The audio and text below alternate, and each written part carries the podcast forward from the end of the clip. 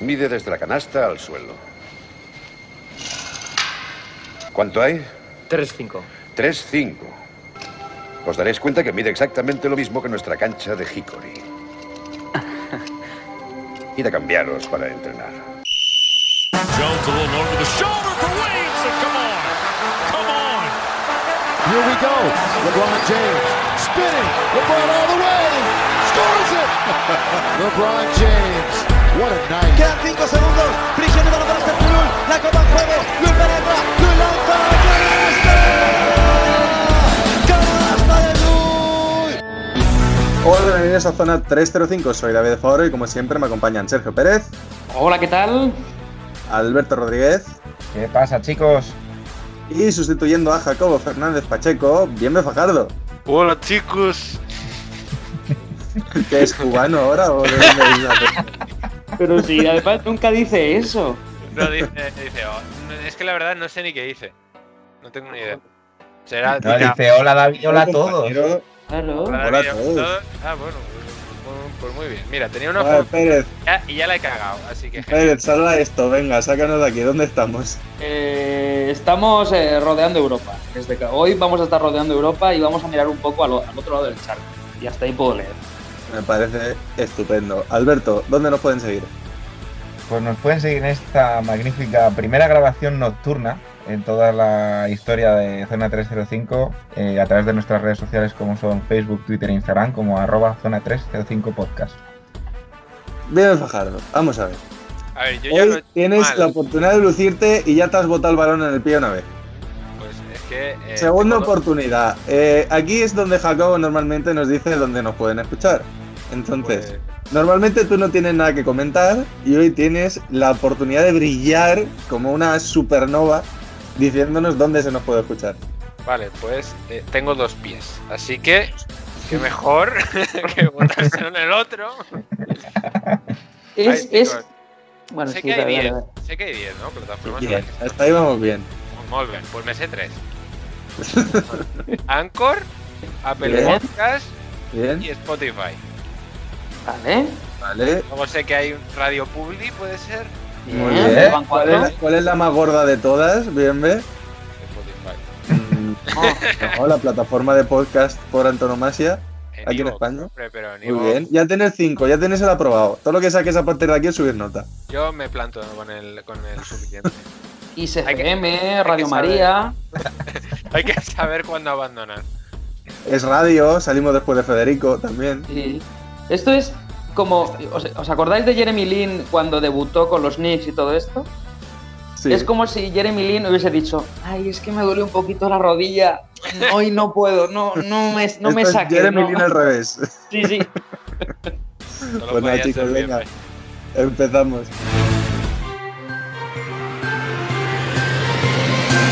Y vamos a empezar recuperando una pequeña sección, la de las noticias, de la que me voy a encargar yo. Vamos a empezar por ACB, y es que Sergio Llull supera a Chechu Biriukov como segundo máximo anotador de la historia del Madrid en Liga ACB. Delante de él solo queda su compañero Felipe Reyes. Lo malo para Llull es que le va a resultar bastante complicado alcanzar a Felipe teniendo en cuenta su intención de jugar hasta los 87 años. En Euroliga, Héctor Messina, entrenador de Olimpia Milán, publica una carta en la que pide que se pospongan las competiciones europeas a causa del coronavirus. La idea de Messina es que primero se terminen las competiciones locales, lo que es pues, Liga Española, Liga Italiana, cada una de las ligas de su país, y que luego se juegue en los torneos europeos como Euroliga, Eurocup, Liga de Campeones, para evitar eh, tanto movimiento, ¿no? Intentar hacer como una burbuja o, o algo así, creo que es la idea, para evitar los contagios, ¿no? Eh, además, tenemos justo con nosotros a Héctor Messina que nos va a contar un poquito sus ideas. Ah, scusi, popi, popi.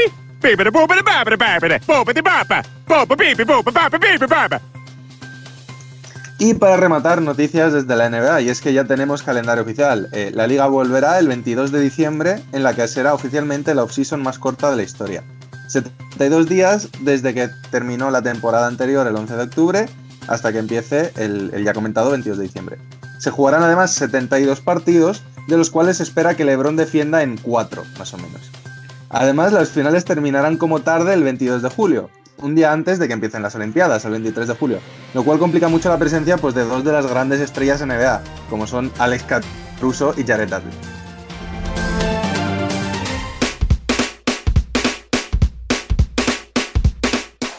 Dicho esto, pues creo que ya podemos terminar con las noticias y meternos a esta maratón de debates que tenemos hoy, porque bueno, vamos avisando a los oyentes. Como no está Jacobo, hemos tenido que cambiar un poquito la escaleta del programa y en el debate previo al programa hemos dicho, oye, pues en vez de cambiarlo un poquito, ¿por qué no la cambiamos mucho? Y como tenemos muchos temas de conversación y además estamos aquí en sesión golfa y cafetera grabando por la noche cada uno desde habitación, pues vamos a hacer un programa centrado en debate, ¿no? Entonces, el primero de los debates que os queremos traer, que va a ir picadito eh, con un jugador misterioso para no perder las buenas costumbres, va a ser sobre Euroliga. Que, pues mira, ya que estamos, Sergio Pérez, ¿por qué no nos introduces tú el tema, ya que eres nuestro experto residente en Euroliga? Y nos cuentas un poco el estado de la situación y ya pues vamos comentando entre todos. Bueno, em, por hacer un símil, la situación es como cuando tienes un grupo de jabalíes hambrientos encerrados en un redil y abres la puerta. Entonces, mm, puede que la cosa salga bien, pero realmente nunca sabes lo que va a pasar. Y lo normal es que algo malo pase. Pues así estamos. Em, eh, casi todas las jornadas hay partidos suspendidos por coronavirus, cosa que es lógica y normal, em, por lo cual los jabalíes nos están comiendo. Eh, entonces, por lo demás, bien, quiero decir, eh, se está viendo buenos partidos de Euroliga, competidos, mmm, con más o menos plantillas completas, eh, pese a un inicio bastante errático en ese sentido, y con buen nivel en general, con muchas sorpresas, sobre todo, muchas sorpresas de equipos no tan esperados arriba de la tabla. Eh, Alberto, bienve, mm, ¿algo que comentar? Supongo que lo más eh, interesante en estas primeras jornadas ¿no? es encontrar un, equipo ¿no? muy, muy típico de... uh, suele estar en buenas posiciones, pero quizá no tan pronto y tan arriba, ¿no? Si hablamos del Zalgiris, eh, que bueno, que tiene un buen balance para empezar, eh, a pesar de pues, estos eh, partidos tan erráticos que, que, acaba de comentar Sergio Pérez. Y, otro equipo que me llama la atención que esté tan arriba porque no acostumbra a estar en posiciones mmm, tan altas que, como siempre decimos, ¿no? esta competición es muy larga, ahora con este formato nuevo que llevamos unos años eh, en forma de liga, mmm, tan pronto estás muy arriba como te metes en una racha de tres partidos porque no tengas eh, buena presencia en casa, los viajes y demás, pero por ejemplo también el Bayern, que esté arriba, esas dos a mí son esos dos equipos que más me están destacando en ese segundo y tercer puesto. Sobre todo el Bayern, ¿eh? Yo del Zalgiris lo, lo, que creo que es más curioso, y perdona bien que enseguida te paso la palabra, es eh, que parecía el año pasado que era el equipo un poco que estaba ahí gracias a la grandísima labor de Jessica Vicius, ¿no? que siempre los hacía rendir por encima de sus posibilidades. Y más allá de que no le está yendo mal en el Barcelona, ni mucho menos, con lo cual no podemos hablar de Jessica Vicius no lo hacía tan bien con Zalgiris, sí que es verdad que no han notado para nada el cambio de entrenador, más bien todo lo contrario, ¿no? Pues mira, hablando de, también del Barcelona, eh, que está siendo literalmente un rodillo, ¿no? Está arrasando con, con, prácticamente todos los rivales que tiene. El último partido ha sido una paliza. Eh, pues quería mencionar también un poquito al Valencia, ¿no? Tiene un equipo que desde mi punto de vista ha mejorado bastante, bastante desde la temporada pasada. Muy interesante, muy completo, bastante dinámico. Un partidazo que hizo Van Rossum ayer. Es un base que nos gusta mucho en, en este equipo nuestro. Y, y, son quintos. La verdad es que con, es cierto que es pronto, ¿no? Es, eh, van 4-2 y a lo que decía Alberto, a, a, dos partidos perdidos, una mala rachita, se nos van, pero ahí están. Están jugando bien, están jugando centrados, están compensando un poco ese balance. Pues eh, ahora mismo creo que van 4-4 en la liga, van, van tanto el mismo número de victorias como derrotas, entonces yo creo que se están esforzando también por compensar un poco esta falta de concentración en, ganar un poquito más y en tirar un poco más para la Euroliga. Y me está gustando, me está gustando cómo está jugando Valencia. Digo, no, nos da la sensación, antes de, antes de que dejemos a Valencia en el olvido, que precisamente este año sus fichajes han sido mm, hechos al dedillo, digamos, que, que está- han, han sido pensados justos para, justo para que complementen bien la, la plantilla y que, y que terminen a lo mejor de, de fome- de formar esta obra maestra de este Valencia que le gusta tanto cor- correr y rápido y tal, que, que le gusta tanto este estilo a Jaume Ponsarnau, que desde aquí, por supuesto, a Jaume le mandamos un saludo si nos escucha. Sobre todo dan un paso adelante, ¿no? El objetivo de Valencia es entrar de manera fija y permanente en Euroliga, son los grandes candidatos a ello, y entonces necesitan dar un paso adelante, por eso se están centrando más en hacer buen papel en Europa, que el señor Bertomeu, no Bartomeu, Bertomeu, que es el presidente, mm, les vea y, y vean que es un proyecto solvente, y la liga, bueno, pues al final saben que hay unos playoffs y que su papel es quedar tercero o cuarto en temporada regular y ya veremos qué pasa. Por eso le estamos viendo a mayor nivel. Claro, no olvidemos que al final, pues eso, en- en sabiendo que una temporada de Euroliga y ACB siempre se hace muy larga, eh, no es de extrañar, al final el Valencia, no olvidemos, sí, está décimo en Liga Endesa, pero va 4-4, eh, estamos hablando de que el Vasconia, que es tercero, está 6-3, con lo cual solo con una derrota menos. El Valencia no está tan lejos, a medida que avance la temporada sabemos que se va a igualar todo como que para que por lo menos esté metido en playoff, probablemente dentro de los 4 o 5 primeros y a partir de ese momento creo que ningún equipo quiere ser el que se cruce con Valencia ni en primera ronda ni en ningún momento de la temporada de, de los playoffs. Y si mientras tanto les da para poder seguir en buenas posiciones en Euroliga, meterse en ese top 8 e incluso aspirar a, a Final Four, que sería el gran salto, pues Incluso aspirar a, a esa misma posición que mencionabas tú en la liga de prefiero no enfrentarme al Valencia, pues que encima, si llegan a colocarse en esa posición eh, top 8, que esos equipos de, de top digan, mira, mejor a Valencia no, porque vienen con muchas ganas de demostrar lo que valen. Sí, la Fonteta siempre, si está llena en este caso, eh, siempre es un campo complicado. Y perdona, David, eh, simplemente muy cortito, que las deja un poquito en el aire, el tema de Zalgiris y, y Jasikevicius. Yo creo que el año pasado pasaba que Jasikevicius era el nombre más importante de ese como nombre, como tal. Entonces se le daba más importancia seguramente de la que tiene. Entonces este año que no está Jasikevicius, que hay un, un entrenador austriaco, que yo creo que es la primera vez que veo un entrenador austriaco en mi vida, en general, pues parece como que, bueno, pues nada, esto es nada, pues fatal y sigue siendo un equipo muy competitivo. Y también ha ayudado que gran parte de sus partidos en casa han podido tener mm, mucho público.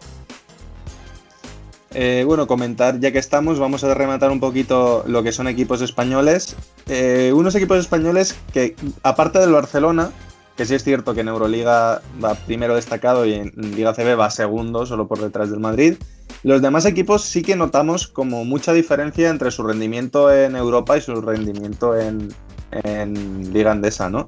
Tenemos al Vasconia, que es octavo en Euroliga y tercero en Liga CB. El Valencia, que como ya hemos comentado, es quinto en Euroliga y décimo en Liga CB. Y el que más está notando esa diferencia, el Real Madrid, que en ACB va destacado primero, todavía en batido, y en Euroliga está onceavo, bastante lejos de las posiciones de vértice.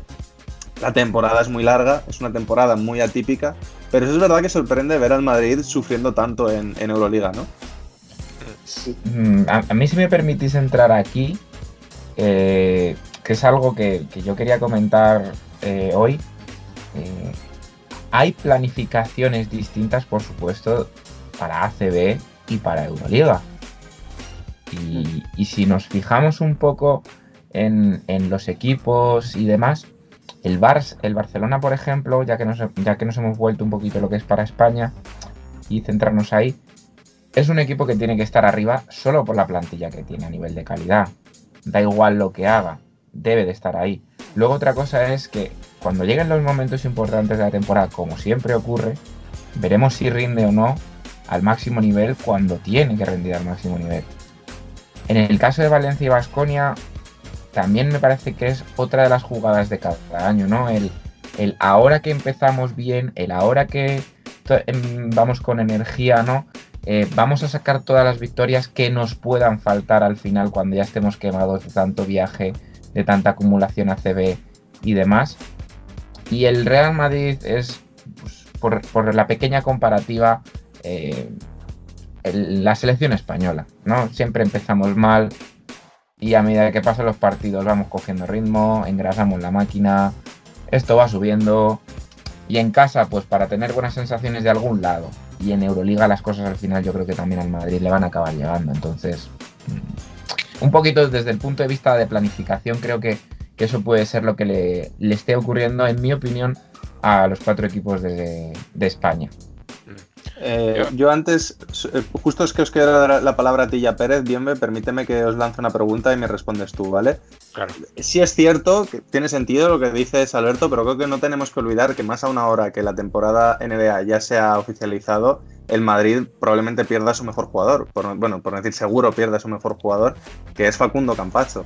Entonces, eh, Bienve, ¿cómo ves las opciones? Y Pérez también si quieres, que ya que eres el, el más madridista de este grupo. ¿Cómo veis vosotros dos las opciones de este Real Madrid? ¿Cómo van a suplir esa falta de Campacho si es que van a ser capaces de suplirla?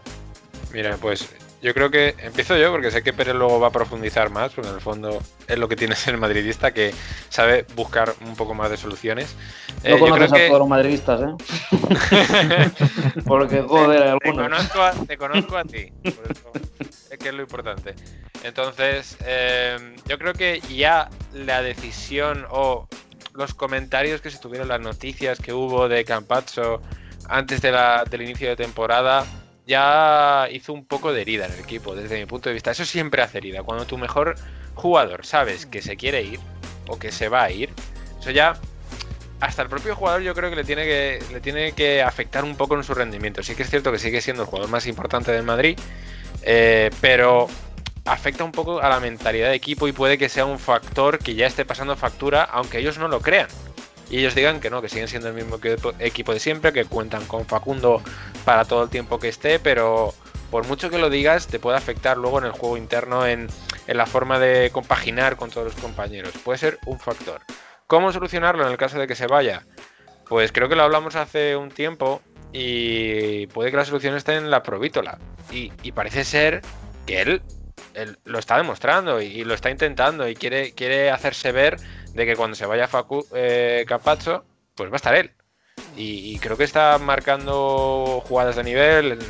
Las estadísticas no voy a mentir, no las he visto, pero seguramente esté haciendo buenos números. No creo que esté destacando demasiado, pero bueno, aquí para esto ya también viene Pérez y, y que nos confirme él un poco. Yo, yo, antes de que empieces, Pérez, un, un pequeño apunte para, para, luego no tener que alargarme yo. Y es que yo sigo pensando, que también opino que se ha relajado bastante, que no va a haber una oferta NBA lo suficientemente sustanciosa de manera económica para que Facu al final se vaya. Yo creo que ya lo tiene hablado y más o menos hecho. Pues si no, no te metes en este embrollo hmm. de demás. Eh, a ver, se notó mucho. Se notó mucho, sobre todo al principio, porque no terminaba Campazo de, de de entrar en ritmos, le notaba disperso.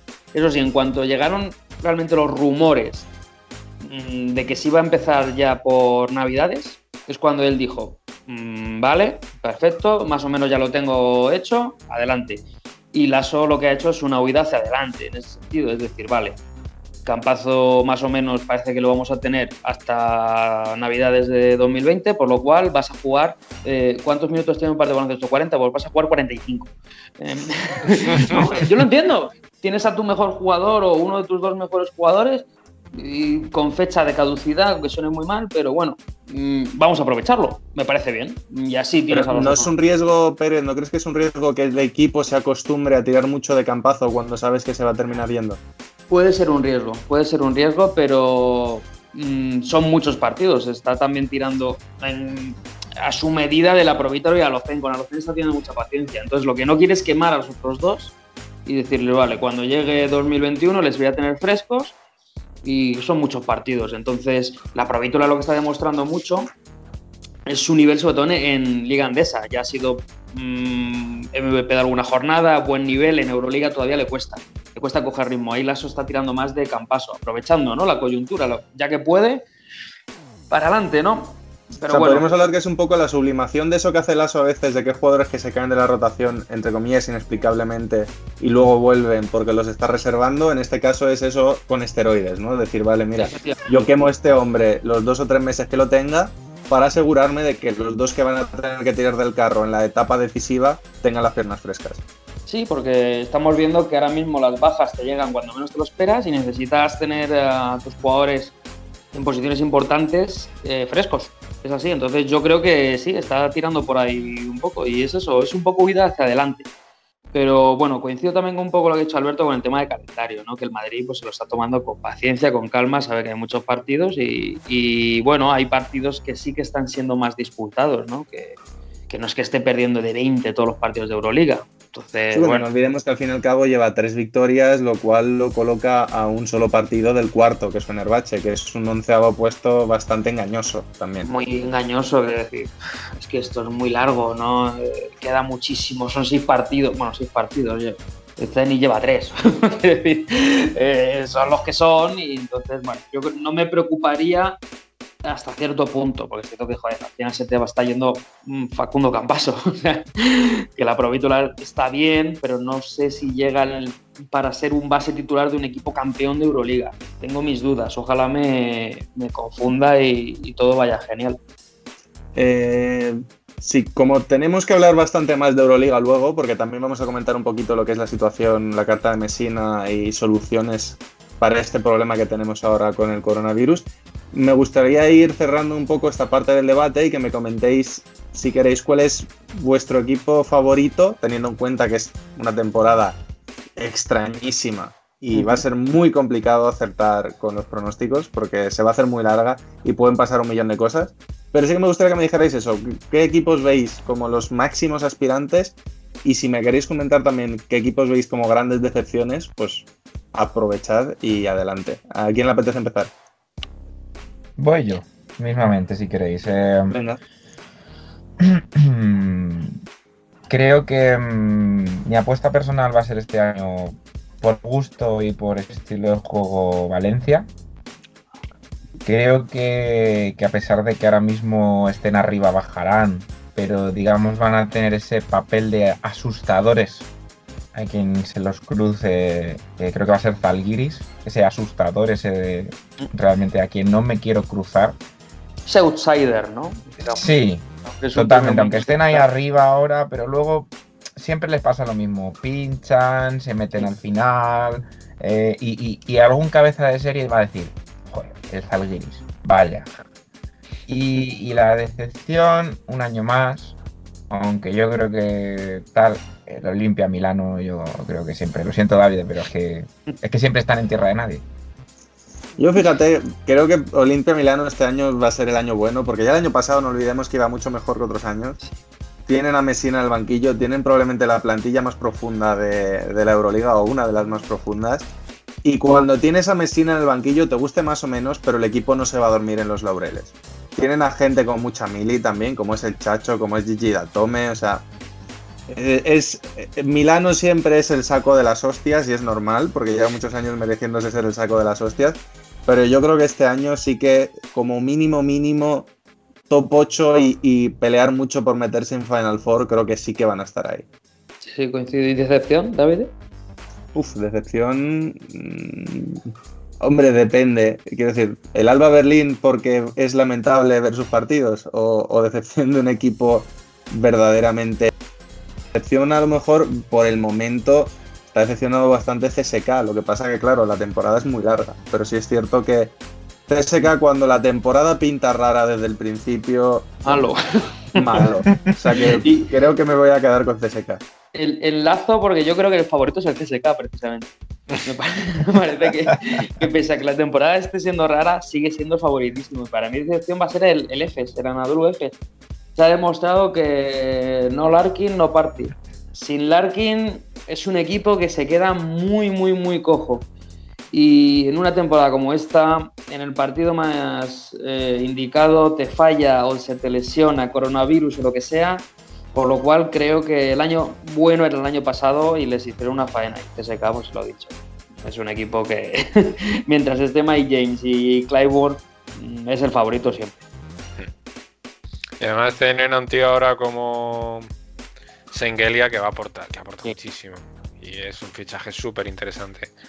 Yo iba, mis tiros iban un poco por, por los mismos que Alberto, sobre todo con el Valencia, porque pues, le he defendido en mogollón, así que voy a cambiar un poco y voy a ponerme más en un papel de, de equipos como españoles, por así decir, de que han jugado una fase final en, en temporadas tan raras como, como estas y saben a lo que a lo que viene la cosa, ¿no? Entonces, eh, en general creo que van a ser de los equipos más preparados para enfrentarse a una liga tan extraña, tanto el Valencia como el, el Madrid si remonta y recupera, que es eso, van 3-4, o sea, tampoco van tan tan tan mal. Están ahí, mm, se pondrán las pilas y, y volverán. Pero el Vasconia también, el Vasconia, joder, ha sido campeón de liga. Ha sido Sí, campeón de liga y en Euroliga sí que es cierto que es. En, en- en Euroliga sí que es cierto que, que cambia la historia mucho, pero bueno, yo creo que algo pueden hacer este año. Y fuera de los equipos españoles, pues mira, el Bayern está sorprendiendo mucho. ¿Por qué no? Mm. ¿Por qué no? ¿Que Pérez dice que no? Pues no. ¿Por qué no? ¿Por qué no? ¿Por qué no? ¿Por qué no? Bien, ¿por qué no? Y decepción, gracias, pues. chicos. Ah, perdona, pensaba que Ah. había dicho decepción. Tranqui, tranqui. Voy, voy rápido, que, que es fácil, que creo que es el kinky, que, que es. eh, Pues son unos kinkis. ¿Qué, qué voy a decir? Que, que están jugando. Están jugando que da pena, macho. Lo siento mucho. Pues nada, muchas gracias, chicos.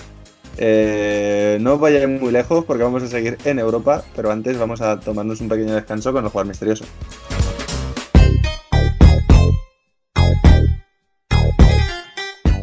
Por misterioso que hoy os traigo yo, aprovechando esta, est- esta situación un poco distinta de programa, y os voy a hablar de un jugador, eh, jugador NBA principalmente, aunque luego hablaremos de que ha estado también en otros equipos, que empieza su carrera en 2010 como no drafteado, y el primer equipo que le da una oportunidad de jugar son los Golden State Warriors. Síguenos en redes. Estamos en Twitter e Instagram como zona 305 podcast. Zona 305. Únete al equipo.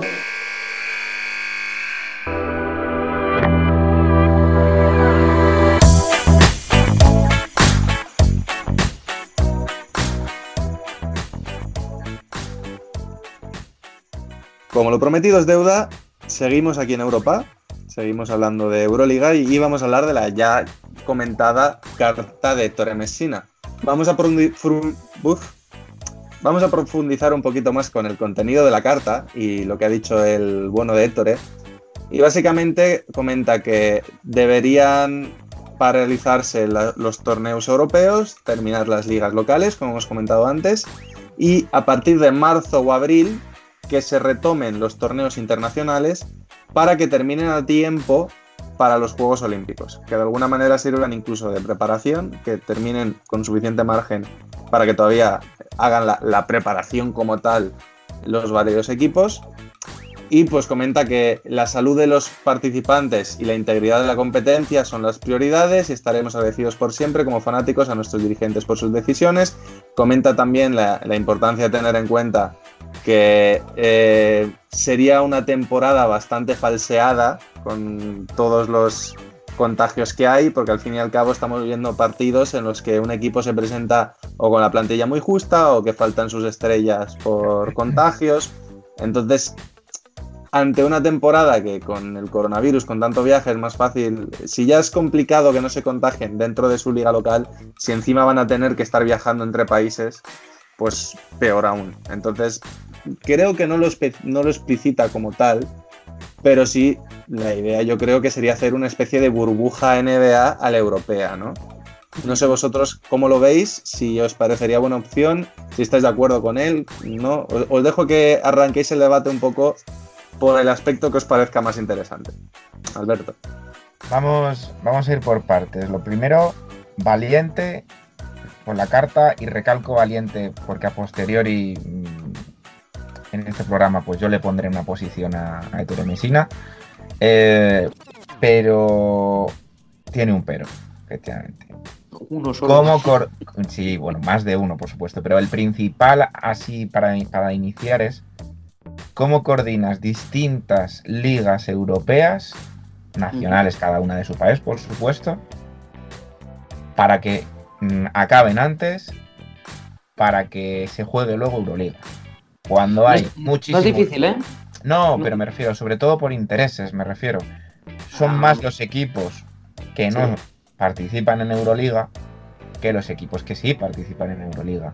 Entonces aquí son unos pocos grandes los beneficiados y muchos pequeños los que a lo mejor no les interesa que esto suceda. Has dado en el clavo. Es que es eso.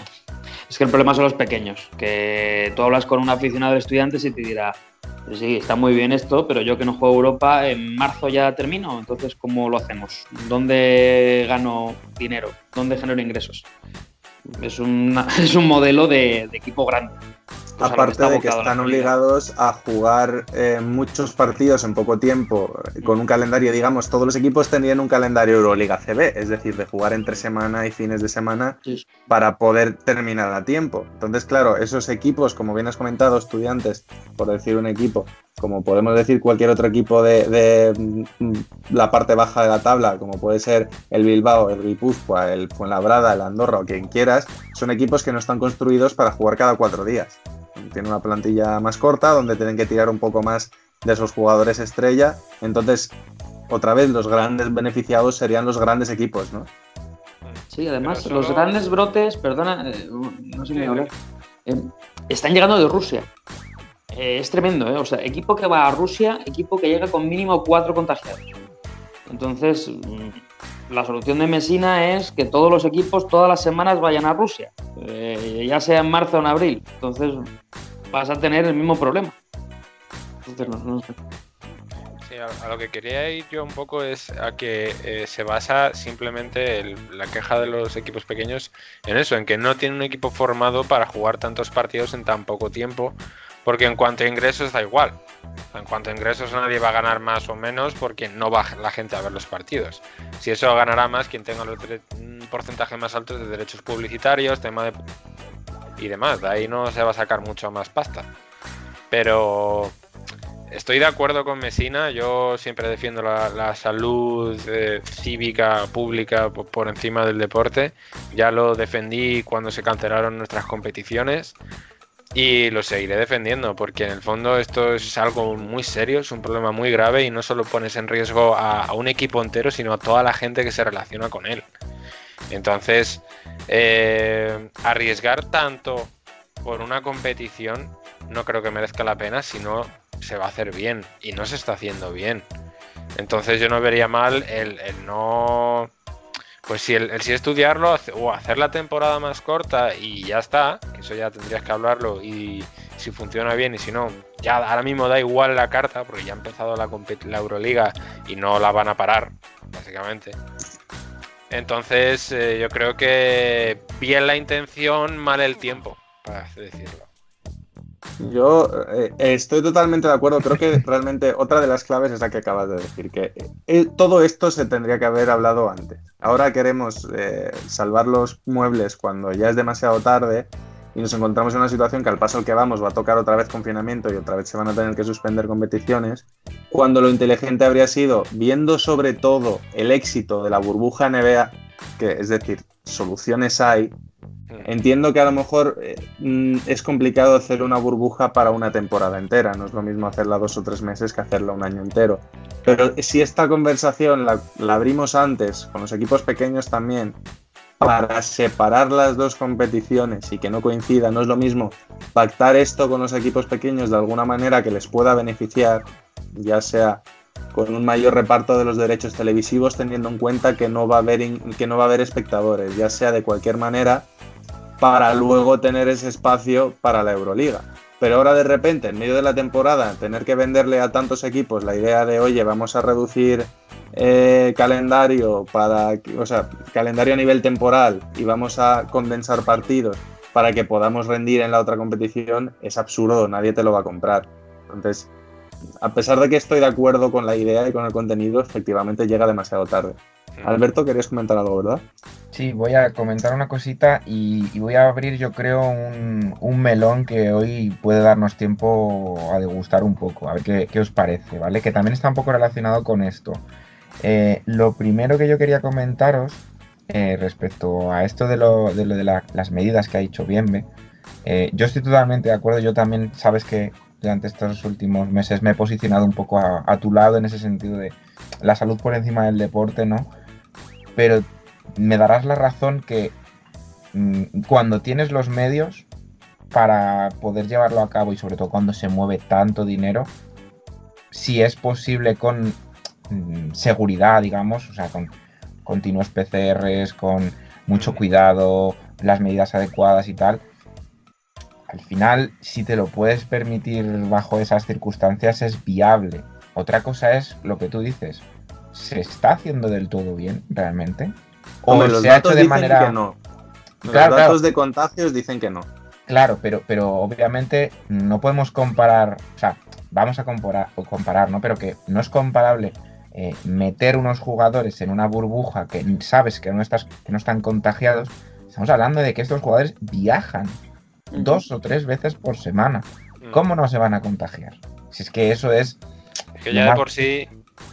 Sí, perdón, Alberto. Nada, lo- quiere decir que es lo más lógico del mundo. Y ahora, si queréis decirme un poquito respecto a esto, y ahora ya después abro el melón. Sí, es que yo creo que eh, ya de por sí es absurdo que viajen. O sea, es que es obvio. O sea, solo por pisar el aeropuerto ya te pones en un gran riesgo. Por mucha limpieza que se tenga. O sea, los asintomáticos son el mayor peligro de esta enfermedad.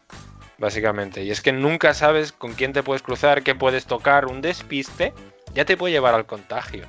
Entonces, el hecho de que estén viajando dos veces por semana entre países europeos es que, o sea, no sé en qué cabeza cabe el hecho de que se puede hacer cuando sabes que va a salir mal. Si es que recomiendan no viajar, básicamente.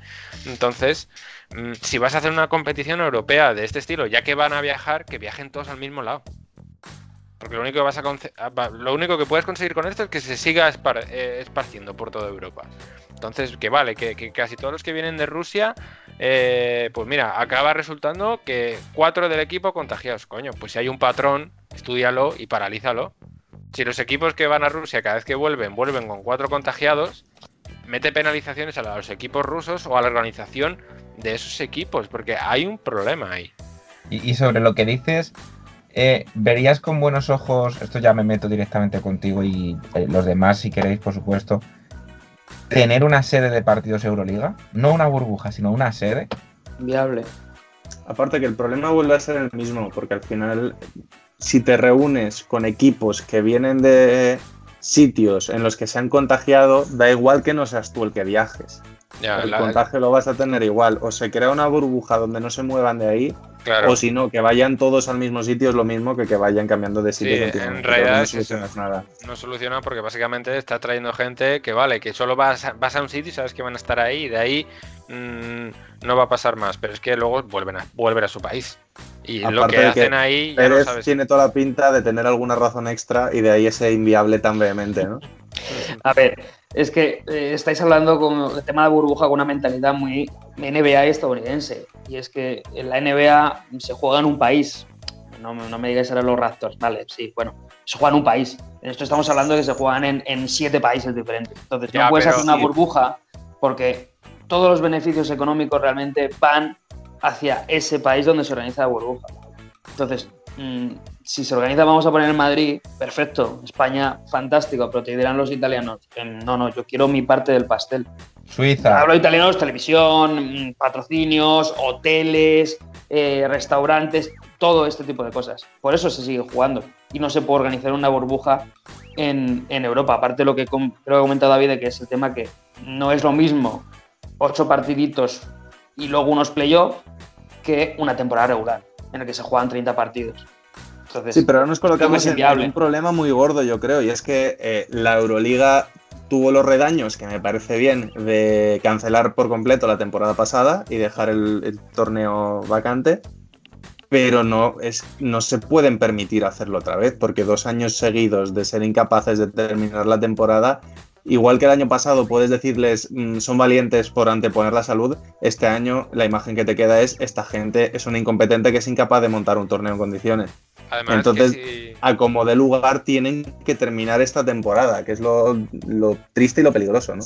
es que a mí lo que me preocupa es eso, que es que además no tiene pinta de que haya un plan si se vuelve a cancelar. O sea, si se vuelve a, a haber cuarentenas estrictas y vuelven a cancelar vuelos internacionales, no veo que la Euroliga tenga un plan para, para hacer una burbuja, por así decirlo, porque no lo va a ver. en general es, es muy hermética en este tipo de cosas. ¿eh? No suele decir casi Entonces- nada nunca. ¿eh? A mí, vale, que puede ser muy complicado por, por lo que tú decías, Pérez, de que el país en el que se haga, pues mira, pues mira, que no sea un país de, de ningún equipo de la Euroliga, ya está.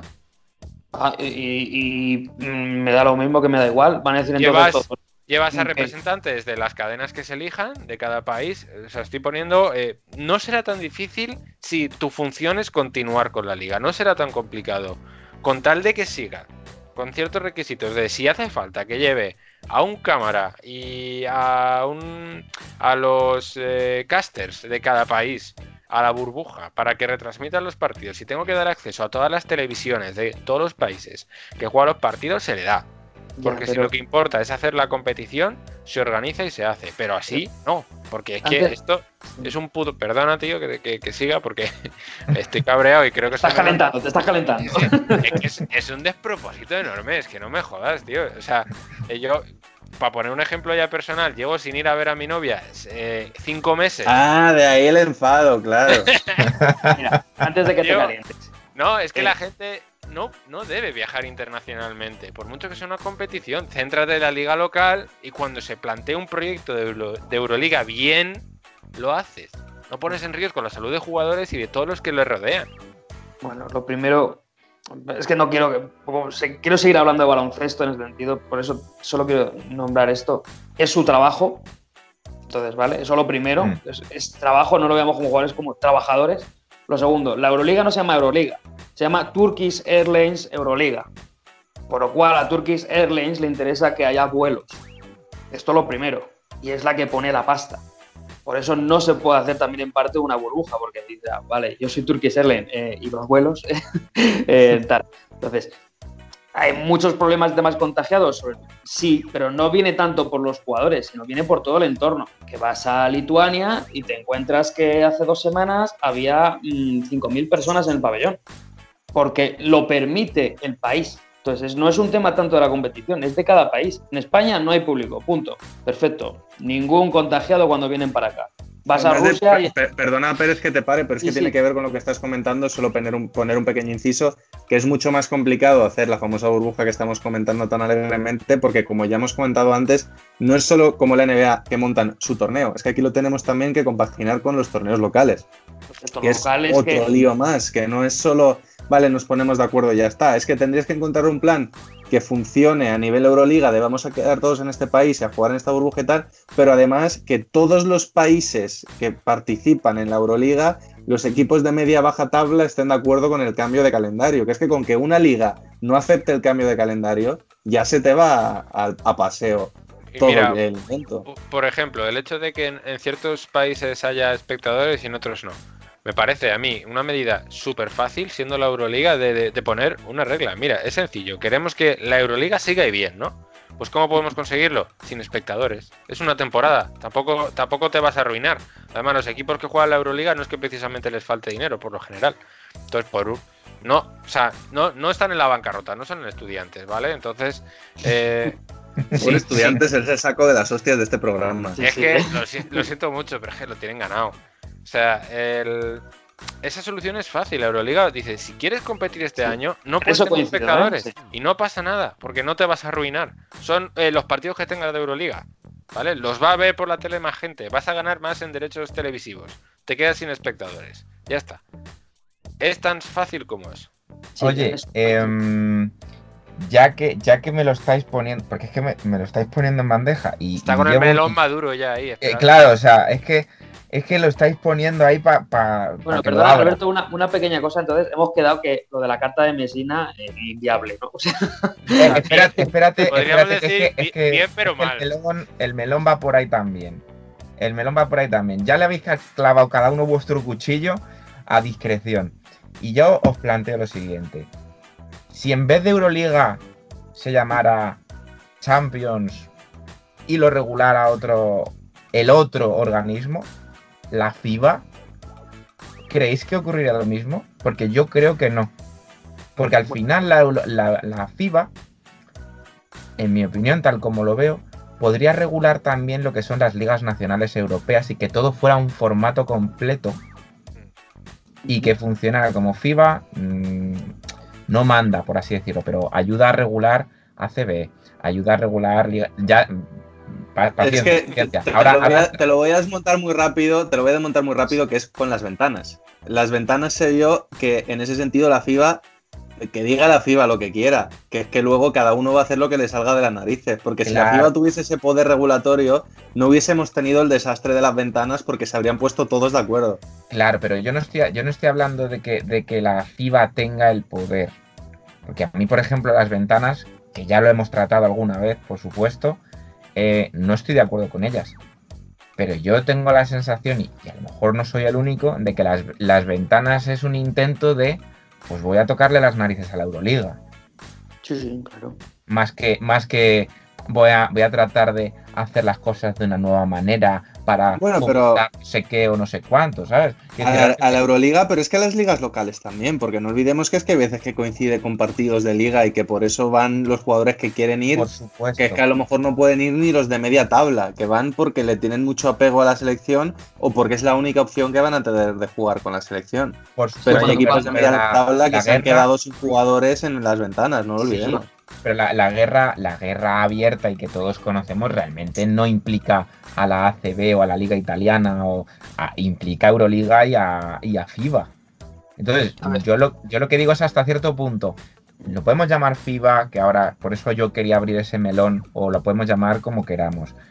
Pero nos da la sensación que al menos en Europa está esa necesidad de que tanto ligas nacionales europeas como Liga Internacional Europea, llamémosla Euroliga, llamémosla Champions, como no sé qué, están muy faltas de ir en la misma dirección. Sí, pero te voy a desmontar rápidamente tu medio teoría. La Champions League ya existe, Lo sé, lo sé. lo regula la FIBA y están haciendo exactamente lo mismo que la Euroleague.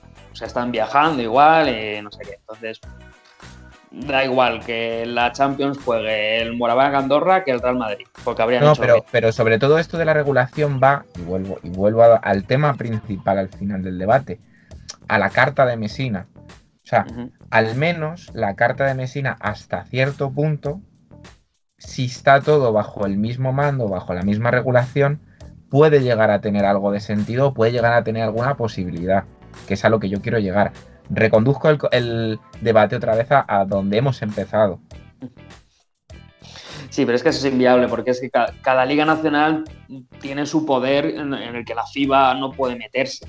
Esto es así. Claro, si es que al final la carta de Mesina en la forma pu- puede estar muy bien, pero lo que está claro es que es un brindis al sol. Sí.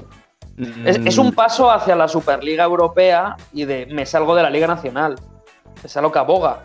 Es decir, vale, sí, la Liga Nacional está muy bien, pero lo que interesa es un periodo de X meses en el que solo estemos los buenos. Y ya veréis cómo nos ven y qué buenos somos. Es eso. No, yo lo ¿Y veo qué así. funciona? Yo creo que funcionaría. Uh, yo creo que no. Uh, eso es otro tema de debate. Uf. Eso, eso para semana otro que día, viene. yo Eso, creo. eso es otro melón, ¿eh? Pero eso es un melón muy gordo. Eso, eso para otro día, porque además es un debate que se lleva teniendo mucho tiempo. Y alguna vez lo hemos tocado un poco de refilón en este programa. pero no, no, que se abrió, se abrió, ¿eh? Ese ya se abrió. Otra cosa es que se terminara. Pero. A eso voy. a eso Pero voy. claro, un par es de que- bocados. Uf, es que ese es grande, ¿eh? Pero vamos, en resumen, eh, ¿alguno de vosotros me quiere dar? No os voy a pedir todas las medidas para solucionarlo porque A, no las tendríamos y B, nos tiraríamos aquí muchas horas. Pero sí os pido que cada uno de vosotros me diga una medida que creáis que no sea inviable y que podría ayudar a, a la situación actual. Mm. Yo, yo vo- voy yo rápido, que he hablado mogollón y así termino, termino ya. Que ya la he dicho la medida, la de quitar espectadores. Ya está, poner una regla de que fuera espectadores, para todo Dios, sin, sin concesiones. Sí, yo iría más, que coincido y lo comparto, por muchísimo más hermetismo en viajes y, estancia en ciudades. Mm, hoteles exclusivos a poder ser o muy cerraditos y del pabellón al hotel, del hotel al pabellón y al aeropuerto y ya está.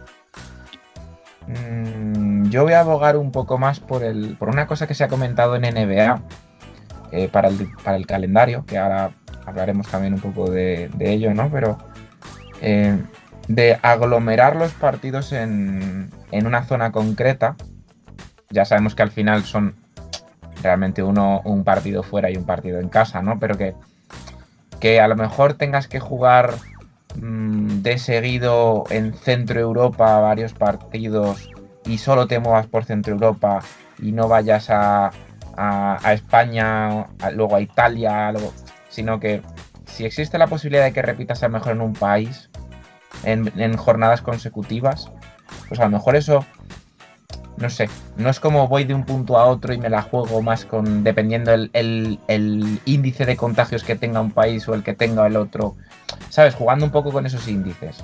Mira, te recojo el guante porque el problema de eso es que hay partidos de ligas locales entre medias, pero a lo mejor no sería mala opción hacer como sedes en cada país. Es decir, que en España se jugase siempre en Valencia. Juegues contra el Madrid, Barcelona, lo que sea. En Rusia, en el pabellón del CSK.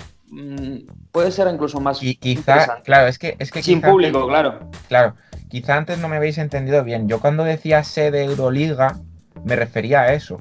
No me refería a una sede en medio de Europa tal, sino que cada país tuviera su sede neutral y efectivamente pues sin público, eh, con uno- unos, unos establecimientos muy, muy selectos solo para jugadores Euroliga, del hotel al pabellón, del pabellón al hotel, del, del hotel al aeropuerto. Eso sí podría ser más interesante, Iván. Sí, ahí volvemos al mismo problema de que a lo mejor se puede enfadar algún equipo de decir, ¿y por qué tenemos que jugar en Valencia en vez de jugar en Vitoria, o en vez de jugar en Madrid, o en vez de jugar en Barcelona? Yo creo Bueno, que pues coges una sede que no vaya nadie.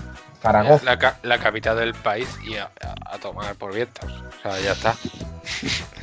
que no Ya, hay equipo de París, me da igual, se juega en París. Sí, pero bueno, volvemos a lo mismo. De todos modos, como en la capital sí que hay equipo, como puede ser en este caso Madrid, los otros equipos pueden decir, sí, sí, muy bien, capital, todo lo que tú quieras, pero te estás llevando tu, la, ventaja. cosa, la cosa es quejarse.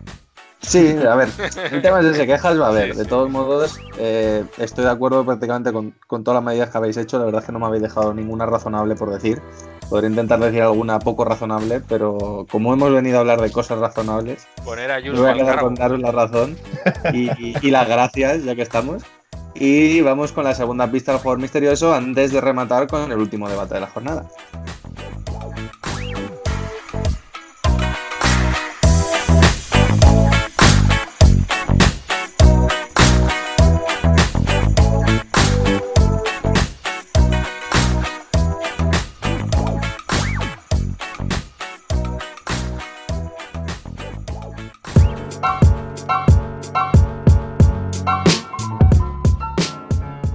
Y es que nuestro jugador misterioso, ya hemos dicho que ha jugado en Estados Unidos, también ha jugado en China y algunos de los equipos que ha jugado ya hemos comentado los Golden State Warriors, también comentaremos los Ángeles Lakers, los bien amados por Sergio Pérez Atlanta Hawks, los bien amados por Alberto Rodríguez New York Knicks, los amados por nadie Brooklyn Nets, además de los Toronto Raptors y los Patos de Pekín, los Beijing Ducks.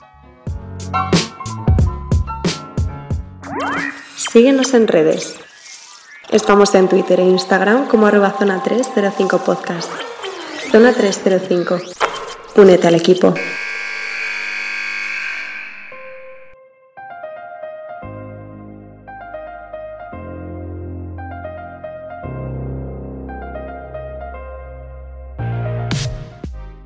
Y como lo prometido es deuda, último debate de hoy, eh, del tema que ya hemos comentado, el calendario NBA, que ya es oficial, 72 partidos, empezamos 22 de diciembre, tendremos ese maravilloso 25 de diciembre, día de Navidad, como siempre, con la buena comilona y la buena cena viendo NBA. Y mm, abro yo el debate ya con mi primera opinión, 72 partidos para mí implica que los grandes ganadores de las negociaciones han sido los jugadores que van a cobrar prácticamente su sueldo completo. Totalmente. Vamos. Digan lo que digan, ¿eh? Sí, sí. eh, Todos los jugadores menos LeBron James, que a sus 35, casi 36 años de edad cuando empieza la temporada y después de jugarse temporada y playoff, lo de tener la off-season más corta de la historia, mm, ya LeBron, y esto no es una de mis bromas de las noticias, ya ha dicho que mm, va a delegar en Anthony Davis que para eso lo tiene. Va a ser un poco como Kawhi, ¿no? Va a decir, oye, tal vez eh, me duelen un poco las piernas, ¿no? Para este partido. Sí, no, bueno, lo de Kawhi es que ya es otra historia, ¿no? Lo de no ir a los entrenamientos y cosas de Pero bueno, es lógico, pero- lo, lo de LeBron es lógico, o sea, Sí, aún así yo- momento, Y aún así yo creo que va a intentar implicarse todo lo posible para jugar, para demostrar que está ahí, que sigue liderando el equipo, que los descansos que se va a tomar serán perfectamente justificados, porque yo no veo a LeBron descansar porque sí. Porque Los, además no lo ha defan- hecho. los descansos se los va a tomar durante los partidos en defensa, que es lo que lleva haciendo un tiempo, y probablemente en temporada regular es lo que va a hacer. Para eso tiene Anthony Davis, exactamente. Exacto. Pero bueno, como no hemos venido a hablar de LeBron, hemos venido a hablar del calendario. Yo creo que las claves son dos. La primera es eh, empezar todavía en 2020, que yo creo que es algo que no teníamos muy seguro nadie. Y segundo, eh, ese calendario clavado con alfileres para que un hipotético séptimo partido acabe el día antes de las Olimpiadas. lo bonito que puede ser eso.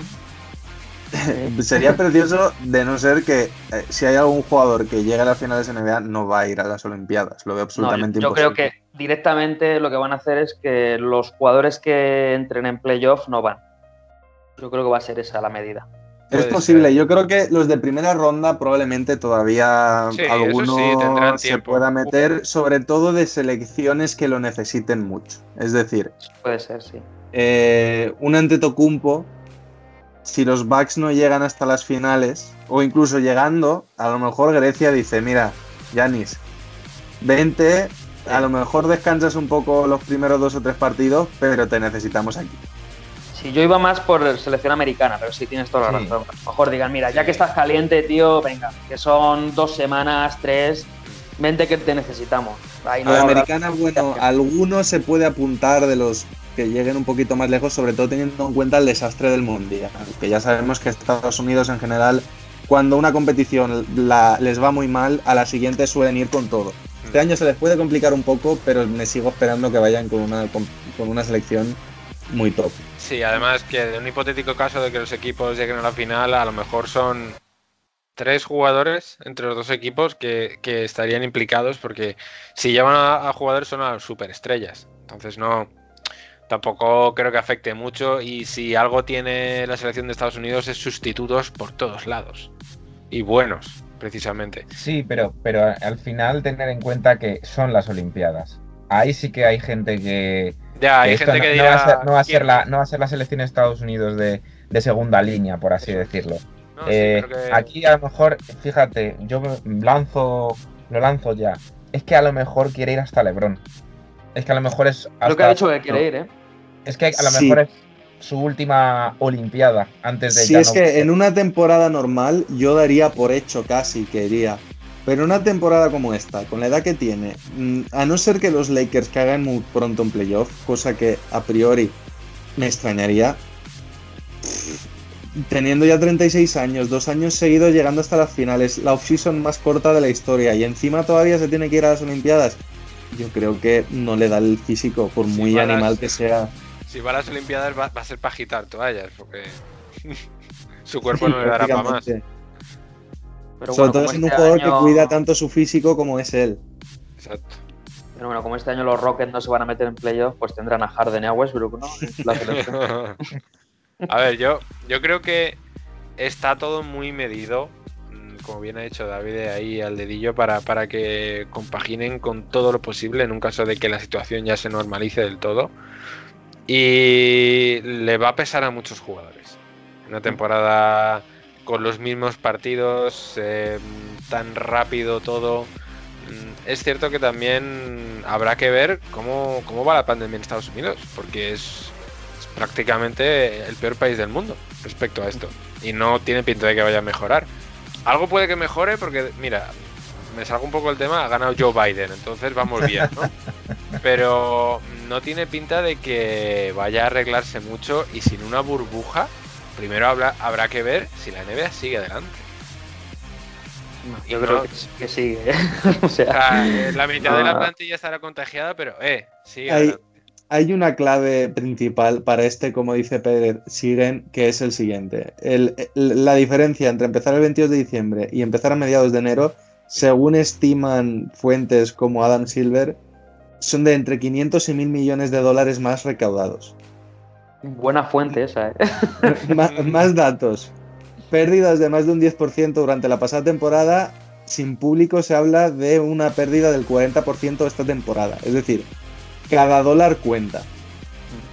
Con lo cual, paralizar la temporada tiene que ser un absoluto desastre la situación de contagios entre los jugadores para que se planteen paralizar la temporada otra vez. Sobre todo teniendo en cuenta que ha habido fuentes no oficiales que comentaban que los jugadores decían que sí, que sí, que la burbuja muy bien, pero antes te mato que volver a la burbuja. Sí, Eh, eh, es que quiero decir, esta- estaremos de acuerdo en que hay dos vías de enfocar esto. Uno, vamos a ver eh, y le vamos a dar el voto de confianza, porque la NBA al final siempre innova. Al final siempre se saca las, las maneras para ser pionera. Pero vamos a ver en esta época qué tal es el viajar. ¿Vale? El viajar. Veremos a ver, ya sé Sí. que es distinto que en Europa, porque en la NBA, por suerte, todas las franquicias tienen su jet privado, tienen todo muy bien medido en ese sentido, con lo cual son mejores medios incluso que a, incluso que a nivel Euroliga, de acuerdo. Pero aún así hay que viajar.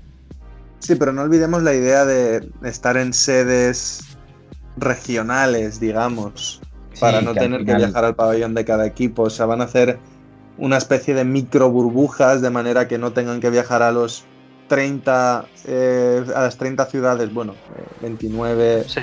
28 si contamos Brooklyn y Nueva York, ya sabéis, con todos los matices, pero bueno, a las 30 sedes, digamos, de cada equipo Mm. y que se pueda reducir a 5. Claro que eso Habrá que verlo. final- Desde luego no va a tener el hermetismo de la burbuja que se demostró que era una medida fantástica para que todo funcionase sin ningún problema y para que se pudiesen olvidar del, del coronavirus como si no existiese. Veremos a ver qué tal funciona. De momento hay que darles el voto de confianza porque hay que reconocer que la liga que mejor ha llevado este problema han sido ellos. Y, y sobre todo, ya que dé su opinión Sergio Pérez, em, en ese sentido, eh, claro, había, había estas, este debate de jugadores y propietarios y dirigentes de la liga, porque los jugadores eran más proactivos a empezar en enero, ¿no? En, concretamente el día de Martin Luther King. Eh, pero claro, es lo que has dicho tú, esos datos eh, tan apabullantes a nivel eh, de dinero. Es que al final, cuando. ah, y luego, sobre todo, ya no solo es por el dinero que lo es, sino cuando te ha salido bien, es que al final te puedes permitir eso. Te puedes permitir el. el tienes que confiar en mí, ya lo hemos hecho una vez, ¿por qué no lo vamos a hacer otra más? Que luego ya se fastidie o no, pues bueno, eso ya va a ser otra historia y ver qué sucede. Y la otra cosa que quería comentar, que lo he dicho un poquito antes, era este, mm, este digamos, estos, mm, yo las voy a llamar a partir de ahora, si antes los back to back y luego los back to back to back, pues eh, esto van a ser sin- sinceramente las semanas de la muerte, ¿no? Eh, Sí. eh, estas aglomeraciones de partidos que se están planteando en, pues vas a Nueva York y vas a jugar en la temporada cinco veces contra Nueva York, pues esta semana vas a jugar de esas cinco veces tres veces. Que es otra de las medidas que ha planteado la NBA de cara a, a evitar contagios, a reducir el número de viajes, pero es que, claro, muchos partidos condensados también. Bueno, a los americanos esto no es que les dé igual, pero les importa menos. Solo tienes que ver el béisbol. Que eh, juegan cuatro partidos seguidos en cuatro días contra los mismos, en el mismo en el mismo sitio. Es decir, que bueno. Y además los jugadores es que tienen que claudicar. Es decir, han luchado mucho durante muchos años para reducir los back to back, los cuatro partidos en cinco días, pero la, la NBA, Adam Silver les habrá dicho, oye, vale, está muy bien, aceptamos lo de los 72 partidos y empezar en diciembre, pero os va a tocar esto, ¿estáis dispuestos? Y ellos, con tal de no dejarse ni un dólar, habrán dicho, pues adelante. Entonces, Claro, bueno, que si no es sorber y soplar a la vez, no puedes pretender tener un calendario cómodo y jugar 72 partidos en 6 meses, ellos, 7 los meses. jugadores, llevamos viendo muchísimo tiempo, años que van consiguiendo además que se alargue la temporada, que empiece antes, una semanita antes, dos semanitas antes. Ahora es lo que toca. Entonces, Claro. pues, veremos muchas giras, muchos, eh, pues eso, estarte un mes fuera y recorrerte todo el este o todo el oeste. Bueno, Al final lo que nos importa es que haya liga, que podamos ver los partidos y si un día no está no sé quién porque tiene coronavirus, pues pensar que es como si se hubiera hecho, hecho un esguince pequeño. Es así. Sí, bueno, no olvidemos que el mismo Westbrook, por poner el ejemplo más conocido de la última temporada, pues ya se perdió algún partido antes de empezar la burbuja. en todo, y en todas las ligas estamos teniendo ese problema, ¿no? Antes, antes de seguir, sí que quiero comentar las fechas clave un poquito. Ya hemos dicho 22 de diciembre, inicio de temporada, 25 de diciembre yo creo que va a ser la jornada inaugural de verdad, ¿no? Cuando veremos esos grandes partidos, cuando sentiremos la vuelta de la NBA. 18 de noviembre empieza el, será el draft y agencia libre y training camps 1 de diciembre. Con lo cual habrá pues tres semanas para prepararse antes del principio de la temporada NBA. Yo creo que va a ser interesante también ver cómo funciona este, esta agencia libre este año tan particular. Además, está muy claro que va a haber una reducción del techo salarial por la reducción de ingresos, con lo cual también va a ser curioso ver cómo van a trabajar, qué contratos se van a ofrecer, sabiendo que luego probablemente un contrato muy alto esta temporada puede mm, partirte mucho las piernas en los próximos años en los que el techo salarial sea más bajo. Y nada, pero es complicado vaticinar teniendo en cuenta que no sabemos todavía el calendario oficial en cuanto a contra quién juega cada equipo, en qué orden y, todo eso. Pero bueno, eh, ¿con qué os quedáis mm, de, este nuevo calendario, de estas nuevas fechas? ¿Qué tenéis ganas de ver? Mm, mi pregunta, que no lo sé, entiendo que sí hay, es si hay all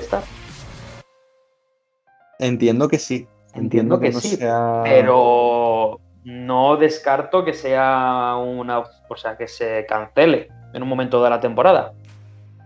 Hmm. No lo, descarto. No se ha dicho nada al respecto y es algo que me extraña, que no se ha confirmado como grandes fechas el All-Star cuándo va a ser. Hmm. No sé.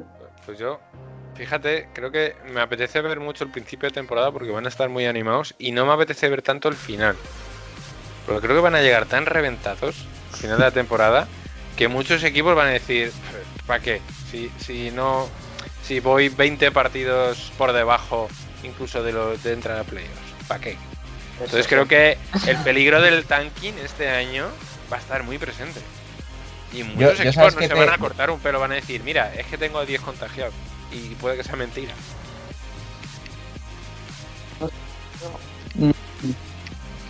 Creo que va a ser al revés, fíjate lo que te digo, que, el, el principio va a ser mucho más lento porque los equipos se lo van a tomar como pretemporada y luego el final va a ser lo interesante.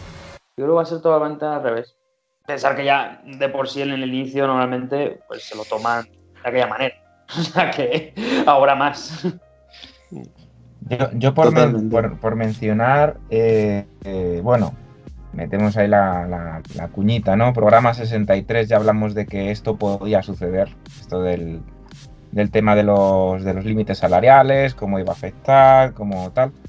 Pero por dar un poquito más dato actual, la NBA lo que sí que ha declarado es que no va a tocar el límite salarial, al menos en la próxima temporada, al menos en la próxima temporada, pero que lo que sí que hará es que eh, de los contratos que se firme, deducirá el porcentaje de los contratos. Es decir, imaginemos que la NBA eh, genera un 15% menos de, de beneficios pues el contrato firmado, el jugador recibirá un 15% menos de su sueldo. Y eso no afectará a los límites salariales de las franquicias. Esto al final va a ser una carrera contra el reloj. ¿En qué sentido? Si la NBA hace muy buena temporada económicamente, el límite salarial se verá menos perjudicado y los jugadores posteriormente menos perjudicados porcentualmente. Con lo cual, claro, esto es un juego de riesgo ahora mismo. Porque la NBA está diciendo, yo no toco el, techo salarial, ¿de acuerdo? Pero como no cumplamos objetivos, os quito el dinerito. Así que venga, Aliups, ¿eh? Venga, Aliups, Aliups, ¿eh? y triples, muchos triples, muchos triples. sí, bueno, eh, a ver, es una opción muy. Realmente es lógica y está muy bien medida. O sea, no, no lo estableces al principio. Lo malo es cuando ya el jugador eh, como Draymond Green se lo haya gastado todo en sustancias y en de servicios y no tenga un euro en, o un dólar en este caso en la cuenta, diga, ahí va, que le debo a los Warriors eh, 3 millones. y, bueno, pues será gracioso.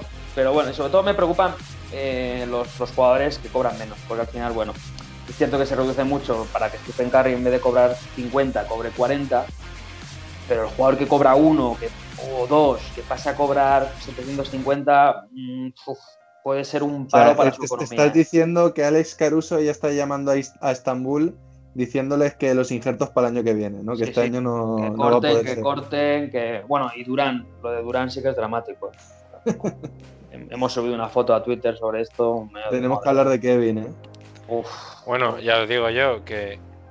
Pero también es que hablamos de unos sueldos tan. No sé, tan altos que a mí no me parece. O sea, que alguien se queje de que en vez de ganar 750 mil dólares al año, gana 600 mil. Es como, mira, la, la situación es la que es, que sí, que son 150 mil, que es una sí, pasta. pero a Pero ver, esto no, no, no nos queramos meter en ese... en el- Eso sí que es un melón gordo, joder, así decir, porque tanto. ¿no? eh, nos metemos en un tema que ya no es de baloncesto, sino de dinero en general. Entonces yo creo que, pues que sí, que vale, que está muy bien quejarse, que me parece muy bien que los jugadores pequeños, por así decir, que reciben salarios menores, se puedan quejar de ello, pero tío, que no ganan mil euros al mes, ¿sabes? Que No, ganas pero- un pastón.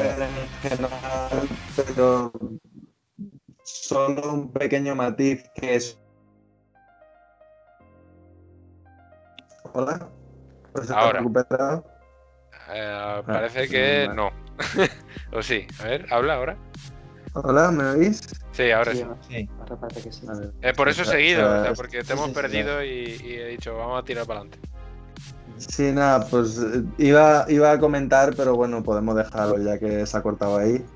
Eh, como- Yo creo que nos que- yo creo que nos quedarían como mucho 10 minutos para que lleguemos a la hora y media. No, yo de casi programa cor- como tal. Cortaría, ya el debate y nos metemos ya en juego misterioso y tal, a no ser que tengáis algo así muy que comentar, pero yo creo que ya hemos repasado un poquito Este todo. tema yo nada más. Vale, pues si quieres haz, haz un corte, remata y cierra. Sí, gracias chicos y tal, y le comentamos a Jacobo su corte, vale. Bueno, pues nada chicos, muchas gracias por estos tres debates de hoy. Eh, ahora vamos a ir con el juego misterioso y top para rematar, pero antes sí que quiero pedirle a los oyentes que hayan llegado hasta aquí que nos comentéis un poco qué os ha parecido este formato un poco distinto de programa para saber si podemos apuntarnos de repetir la maratón de debates o si preferís que, que menos chapa y menos hablar y que traigamos alguna cosita un poco distinta. Yo la verdad que me lo estoy pasando bastante bien, he de reconocer. Sí, sí. Así que nada, pues eso, por favor comentarios, Twitter, Instagram, en Evox, Spotify, donde sea. Bueno, en Spotify no se pueden dejar comentarios, pero ya me entendéis. Dejadnos ahí Le, le puedes dar a seguir, lo comentario. entendemos como un comentario, ¿sabes? también. ya nos comentáis qué os ha parecido el programa. Y ahora sí, por fin nos vamos con la última pista juego misterioso.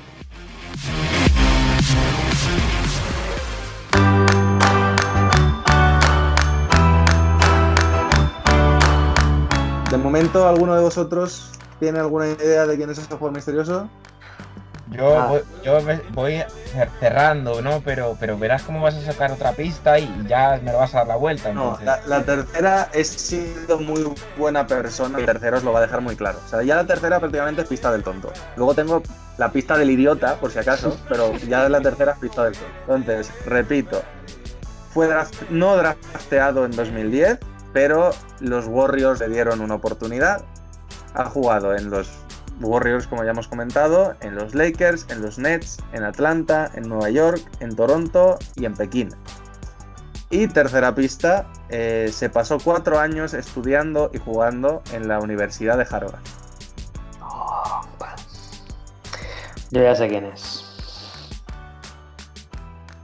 Es facilito. Cuando digo esta pista se vuelve bastante fácil. Es que yo de ¿Alguien más lo Harvard, sabe? yo de Harvard solo conozco, solo me suena uno, en realidad. Pues probablemente sea ese. Alberto, ¿a ti se te ocurre alguien? A mí me ha jodido. ya Ah, vale, vale, vale. Los equipos no están en orden. No, no están en orden. No he dicho Ah, que estuviesen en orden en ningún momento. Hostia, yo, yo no, yo no sabía que le habían dado la primera oportunidad a los Warriors. Ya sé quién es. Sí, de hecho, bueno, dinos quién es, eh, Bienve, y, Bueno, y matizo eso que acabas de comentar. Puede que sea el primer jugador misterioso que adivino. O sea, puede que me la bote en, en un tercer Pérez, pick, responde. Bueno, yo, yo solo antes que- de que lo diga, si no me equivoco, yo he hablado indirectamente de él en el programa de hoy. Sí, justo es que además te he oído mencionarlo al principio del programa y yo diciendo, uy, no reaccionen mucho, que si no se va a notar. Pero bueno, Bienve, a Puede, ver, que, puede que sea de ¿dónde Taiwán, está? ¿verdad? ¿No? esa era la pista del tonto. Vale, vale, pues es Jeremy Lin. Bien, muy bien, has acertado. De hecho, como bien comentabas tú, eh, se recuerda mucho la faceta de los Knicks, pero el primer equipo que le dio la oportunidad, donde además no lo hizo mal y ya empezó a ser un jugador de culto, fue en los Warriors, porque además en San Francisco hay una grandísima comunidad asiática. Y fue una de las razones, él además, eh, eh, si no recuerdo mal, es nativo de allí, con lo cual cuando se le selecciona, se convierte en un, jugador, digamos, a la Caruso antes de convertirse en un jugador de rotación importante. Uno de estos jugadores que casi no jugaba, pero ya se le tenía muchísimo cariño por, por esa comunidad asiática y por ser de la zona. Y luego de repente lo fichan los Knicks, parece que no va a jugar casi nada, y pasa pues lo que recordamos, que durante dos semanas fue la mayor estrella del baloncesto mundial. prácticamente. Insanity. Pues nada, esta ha sido la última pista. Qué pena, Alberto, que no hayas mm, acertado a, a Jeremy Lin de tus queridos Knicks. ¿Sabes por qué no le he acertado? Porque fue algo tan fugaz que no nos sacó de la mierda. Así Oye, que el, el- el mejor jugador de los Knicks de la década, prácticamente. no Bueno, mientas, bueno, ¿eh? bueno. No mientas. Pues nada, gracias chicos, nos vamos ya para rematar con el top y el flop. Síguenos en redes. Estamos en Twitter e Instagram como arroba zona 305 podcast. Zona 305. Únete al equipo.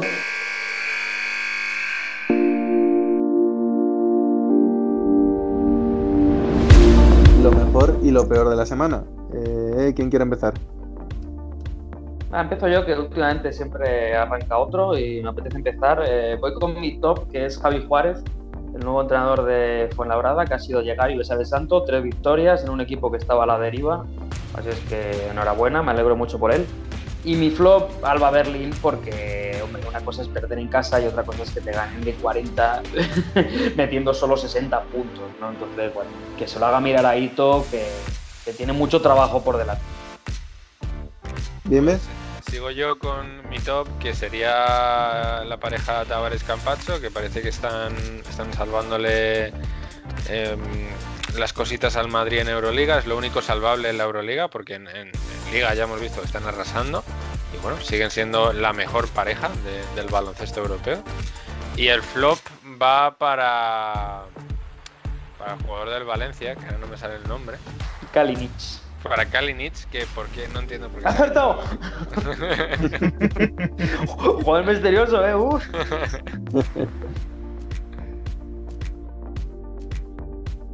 Eh, Bienve, ¿por qué es Kalinic? No te he escuchado, perdón. Ah, vale, perdón, porque se ha quitado la barba, básicamente. Alberto. Bueno, mi top, eh, a pesar de que ya hemos dicho que por supuesto y debatido y redebatido eh, que es en cierto modo un brindis al sol, eh, mi top es la, la carta en cierto modo de Messina, ¿no? También hay que tener la, la valentía para declarar esas cosas y que quizá toda Europa se te eche encima o no. Y, y mi flop, eh, por muchas ganas y muy amante que sea de la NBA, el calendario no acaba de convencerme. Creo que tiene demasiadas cosas que tienen que revisar. Eh, ya hemos dicho este tema de viajes, eh, no es lo mismo una burbuja. eh, sí que es verdad que es a nivel nacional, pero claro, decir que Estados Unidos a nivel nacional con el tamaño que tiene este país, pues bueno, hasta cierto punto. Y me preocupa mucho, cosa que no he mencionado y quería mencionarla en el flop, la cantidad de lesiones que yo creo que podemos encontrarnos esta temporada. Porque ya no solo es venimos de una venimos de una situación en la que bueno eh, nos hemos eh, hecho parón arrancada jugar en verano que el cuerpo no está acostumbrado a eso poco descanso otra temporada casi completa y el colmo para algunos jugadores va a ser Juegos Olímpicos. Pues eh, yo me quedo como top con Sergio Llull por esa efemérides de colocarse como segundo máximo anotador del Madrid en Liga CB y como flop pues me quedo con el desastre, por llamarlo de alguna manera, del partido entre el Cuchaban Karaski y Casa Zaragoza en Liga Femenina, donde durante el descanso una de las jugadoras del Club de Zaragoza ha dado positivo eh, al COVID y se habían hecho, la historia es que se habían hecho dos test, uno el viernes para la selección y el sábado para el partido o viceversa, ahora mismo he de reconocer que no recuerdo el orden de los dos y el resultado de uno de los dos ha llegado en medio del partido, que yo creo que cuando los resultados del test se hacen y no los tienes antes de empezar, la idea del test pierde absolutamente todo su sentido. Entonces, algo tenemos que hacer si queremos que esto funcione. Y pues para rematar, eh, Jacobo nos ha dejado apuntado, he de reconocer, con qué canción quiere cerrar el programa. Yo abro el último debate en este programa tan lleno de debates. ¿Queréis que nos quedemos con la canción de Jacobo o alguien quiere hackear al DJJ y proponer su propia canción? a ver, yo soy muy de hackear a DJJ, pero... a ver, es que, es que es el día, en realidad es el día. Pero es que... Pero yo creo que... Qué pereza pensar una canción ahora. a ver, yo, tengo una yo creo que si todos, que si todos pensamos que es el día, por algo es. Puede ser. Hay que dejarse llevar, chicos. Hemos venido aquí a jugar. Yo tengo una propuesta de canción, ¿eh? Dinos, dinos, A ver.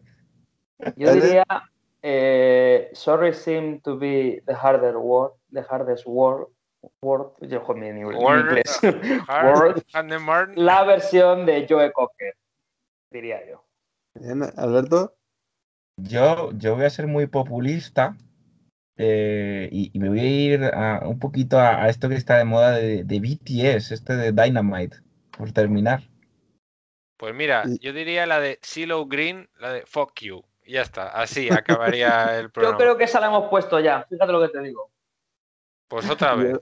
Yo, propondría, fíjate, yo propongo, ¿habéis oído el temazo de Latinos por Donald Trump?